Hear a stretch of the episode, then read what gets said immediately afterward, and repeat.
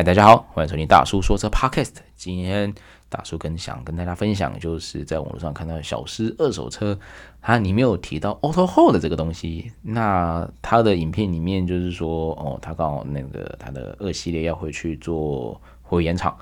然后他有抱怨一下他的那个 Auto Hold，好像就是只要停完车之后，他就会 lock 住这个车子，所以他有时候前后移动。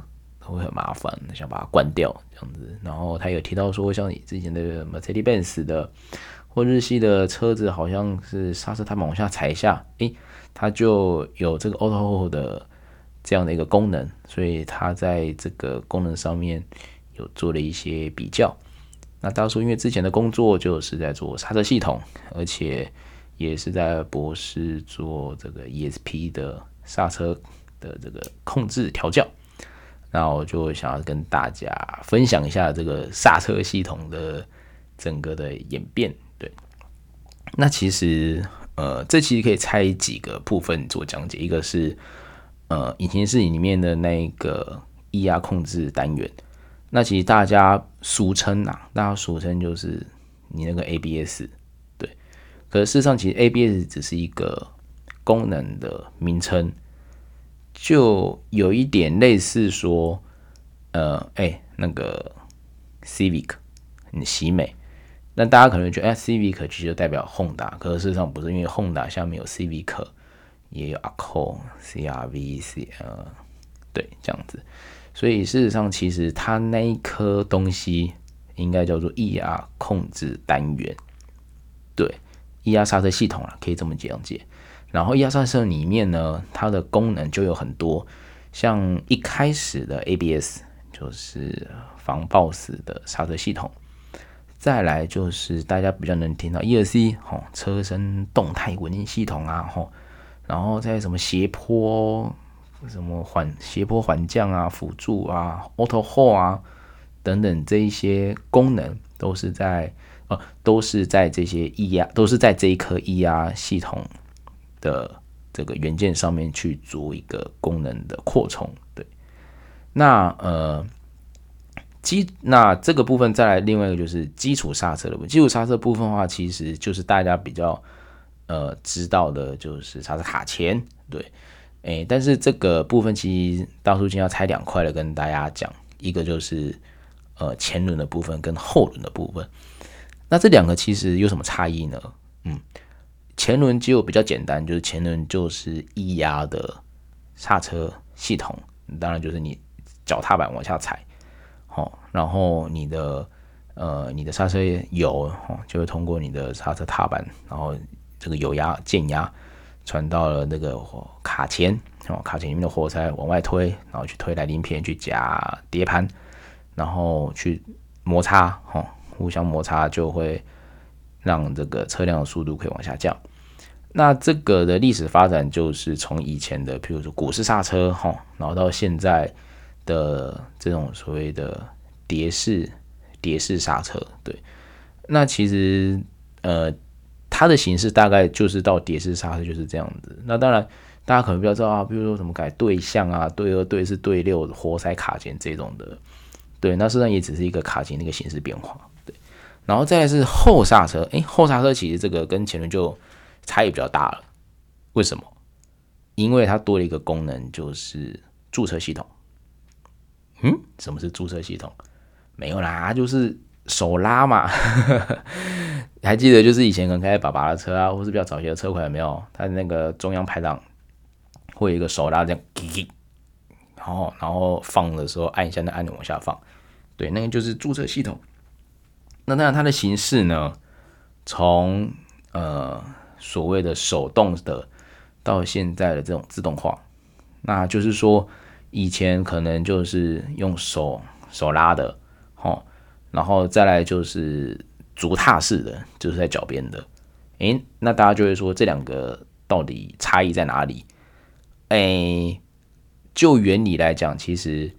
它的原理很简单，就是它有一个呃。拉锁，从就是拉锁，就是拉锁，就是一根线呐，哈，钢索线，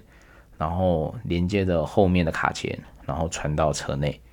那主踏式呢，跟就是排档后面那个手拉呢，其实就是说，呃，看各个车厂都要设定这样子。最简单的分法就是，如果那个车子有手排款呢，基本上应该就是手拉，呵 呵对，因为你总不可能下面的，就是脚踏板那边配置你放了四个踏板嘛，对不对？油门刹油门踏板、刹车踏板、离合器踏板，然后再多一个驻车踏板，基本上这个是比较不太可能。所以基本上如果你有手动车款的话，大概都会放在中央扶手那边。但我这个也只是一个大概啊，当然也有可能车厂就是说，我就想要让中央扶手空间比较大，那我就是放在主踏就是脚边里面，那也可以。那驻车系统呢，从一开始的所谓的迭代股。呃，对不起，从股市，然后迭代股到碟式，好，然后再到了所谓的 EPB 这样子的一个演变过程。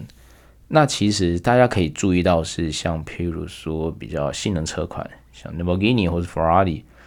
这种跑车，你去看后轮，它有一个很大颗的液压卡钳，跟一个很小的驻车卡钳。哎，对，很有蛮有意思的，就是你去看一下，就是它。把它拆成两块的，然后在改车的朋友其实也也知道，就是对，有一个驻车的跟一个一般就是液压的刹车卡钳，只是不太一样的这样子。然后我们再讲回来，就是那个 Auto Hold 的部分，其实呃，大叔以前在匹配刹车的时候，其实 Auto Hold 也是我们要匹配的其中一个项目环节，就是呃，好，我先讲呃。目前市面上的 Auto Hold 就是你在你的排档上面，呃，会有一个 Auto Hold 的开关这样子。那个就是当你在呃开车，你停车下来的时候，你脚放开，车辆就会静止。纵使你的排档是打在低档，对吧？那大家有没有想到想过一件事？诶，为什么它会刹车？它会刹下来？是手刹车，就是它的驻车系统拉起来了。还是谁让它停下来的？其实是，呃，你的方，你前面引擎是那一颗 ECU，就是说的 ESP，它去对车辆做一个增压的这个动作，可以让车停下来。然后呢，它会维持一段时间之后，就是当你在变绿灯了嘛，然后你。油门踏板再往下一踩，诶，它就会继续往前走，这样子。那其实，呃，小师哥提到的是他那个他的开的之前那个宾士是刹车踏板往下踩，诶，刚好大叔现在，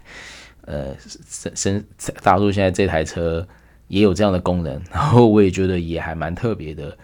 但其实它的原理就跟呃。就跟现行的这个车款的原理其实也是差不多，只是一个是手，一个是自己踩，跟一个是电脑帮你踩。它的原理其实就是，假设我今天我可能一个十八、十五巴的油压，我就让车停下来了，对吧？那按照现在呃，就是一二年、一三年款的 Mercedes-Benz 的话，其实它油压再往下踩就会 hold 住。其实某种意义程度就是说，我要让这辆车。比原本停下来再加一点压力，让车子可以停得更更稳定。那为什么要往下踩这个动作，更要把油压再往上打，让车才能停下来呢？因为其实大家都知道，就是呃，我们在设计很多功能的时候，都是呃依据使用场景去做一些呃便利性，跟做一些就是。比较人性化的设计，当然，呃，也没有办法到完全人性化，可是就会至少可以涵盖百分之九十。当然，这个前提假设是我们还是会有一些防呆系统，但是呢，到这边要讲一下，防呆系统不等于防蠢系统，也就是说，如果你正常的思路逻辑使用的状况之下，诶，那的确是可以帮到你。可是你如果是抱着一种就是哎，我觉得要搞坏你这个系统，或我觉得是不正常操作，那这个系统有些时候是没有办法 cover 到那样的的状况的。对，那为什么？好，那我们再后来讲回来，为什么我们要在还要在网上要打油压？其实一个很简单的的的原因就是，嗯、我们的来令片事实上其实它是会有压缩量的，呃，就是说，好，我们的摩擦片就是之前呃刹车正神 也有跟大家分享过，就是你的来令片你在高温的时候，事实上你的呃体积是会有一些变化的。那我们不敢保证你在使用这个加压的这个时刻，你的来令片的温度是多高，所以我们要避免就是当你这个呃温度降下来，体积变小的时候，事实上我的夹持力就是对碟盘的夹持力的这个力量没有很大的时候，那车子你在低档你可能就往前走了，所以我们才要会有一个。呃，预设值就是加多少油压才能确保说，哎，我可以 cover 掉这样的一个呃温度所造成体积变化而刹车力下降的这样一个状况。对，那事实上，呃，这一套就是用脚踩自己去踩的这个功能，跟呃后跟就是我们现行车款的这个 Auto Hold 的这个功能来讲，其实是呃类似。可是差异就是一个是人自己踩，跟一个是你要自己去按开关，那就是全部都是有，跟开关关在全部都没有这样的一个状况。那在我觉得在那在使用上，坦白说，其实就要看每个人的使用状况。那当然，大叔也有开过，就是那种呃自动的，就是那种 Auto Hold 的那样的一个个的车款。然后我也会觉得说，反正我每次只要停下来，我只要停车子就是。停住了，时速为零，然后刹车，踏我脚放开，车有自己 hold 住，那其实蛮方便的，就是我不用再自己去深踩。但是呢，每次想要在停车的时候，前进后退的时候，哦，我就觉得我就是要让车子蠕行。那你现在让我就是每次 auto hold 把这个车子全部 lock 住之后，我每次换完挡之后，我没有办法让它蠕行，我还要再踩点油门，它再往前走。这的确是会造成一些困扰，可是我觉得有些时候就是，呃，你就把它关掉就好了。对，因为呃，有些时候这样的功能的确是比较没有办法 cover 到所有的情况，因为对于系统来讲，除非我要装更多的 sensor，不然我根本不知道你可能在停车的这个一个阶段这样子。那为什么这样的一个呃？Auto Hold 的这个功能会，就是从原本的自己脚踩，然后慢慢的会延伸到后面的这个部分呢。其实这个 Auto Hold 还有一个更深呃更深层的含义是，呃，它整合了所谓的这个驻车系统。诶，这个可能有点深，对，没关系。呃，这么讲啊，就是。呃，像大叔现在的这款车是，它的确是用脚踩往下踩下去，车辆就可以 hold 住，它是给 hold，对，但是它不是 auto hold，对。那我车子本身它还是一个足踏式的的这个驻车系统，那也就是代表是说，呃，我这个脚踩的这个功能其实都是来自于我的 ECU，就是我的 ESP 的这个模块去。呃，让马达去增压，去保持车辆有一个制动力量在上面。对，那呃，那这个 Auto Hold 的话呢，它其实是整合了所谓的驻车系统，也就是说，因为上其实 ABS 啊 ESP，其实 ESP 的这个模组大家也知道，那个坏掉都不便宜哈。那个大叔上一台车 Volkswagen 的 Golf Ariya 那个那个 ESP 模组挂了，原厂报价多少钱呢？嗯嗯，九万有找。对，所以呢，我我们以前在匹配的时候，其实我们也知道，这个长时间的加压，其实长时间呐、哦，这个多少时间，这个就是各车厂，哎，不是各车厂，就是供应商的机密，那各车厂可以自己去考量。长时间加压，其实对于这个马达来讲，它的寿命是会有影响的。所以呢，Auto Hold 的这个系统是，它一开始它是用油压保持保压，哦，然后慢慢的发现到，哎，当然不是慢慢发现到，就是当时我们设定一个时间到的时候，它会转成 EPB，就是驻车系统，OK，也就是说，对驾驶来讲，车辆是停止的，可是事实上，对于我们在刹车设计来讲，你是用液压还是用驻车系统？哎，这个两个的概念就完全不一样了。因为你不可能，你车子停车熄火下来，你还是用液压在打，对吧？以前，哎，大家还记得，就是以前爸爸妈妈，比如说开车带全家出去玩啊，吼，然后有一些老人家 不是，有一些长辈的习惯，就是车子停下来之后，会在后面车子后轮，假如我停斜坡，哦，就是车子不要让车子倒退路嘛，所以后面放个石头，为什么？就是因为，呃，这个驻车系统它是它它是它是驻车的，它不是液压系统，它是驻车系统，它会因为这个来临片，就是我刚刚前面提到温度变化的差异，所以导致这个系统上面会有一些呃这个来临片的这个体积，所以导致于我的驻车力下降，所以要放一个石头在后面，对吧？所以。液压系统是不能长时间的去侦测我的车辆，然后去做一个驻车，所以我必须要用一个所谓的比较偏向于机械结构的这种驻车系统去去确保这个车辆，也可以确保我整个系统是不会呃容易发生问题的。对，然后再来呢，这个 ESC 到了现在目前在 ADAS 开发的呃 ADAS 这个功能来讲的话，它其实。呃，所赋予的呃责任是更大的，因为它从原本的停车到了现在是可以做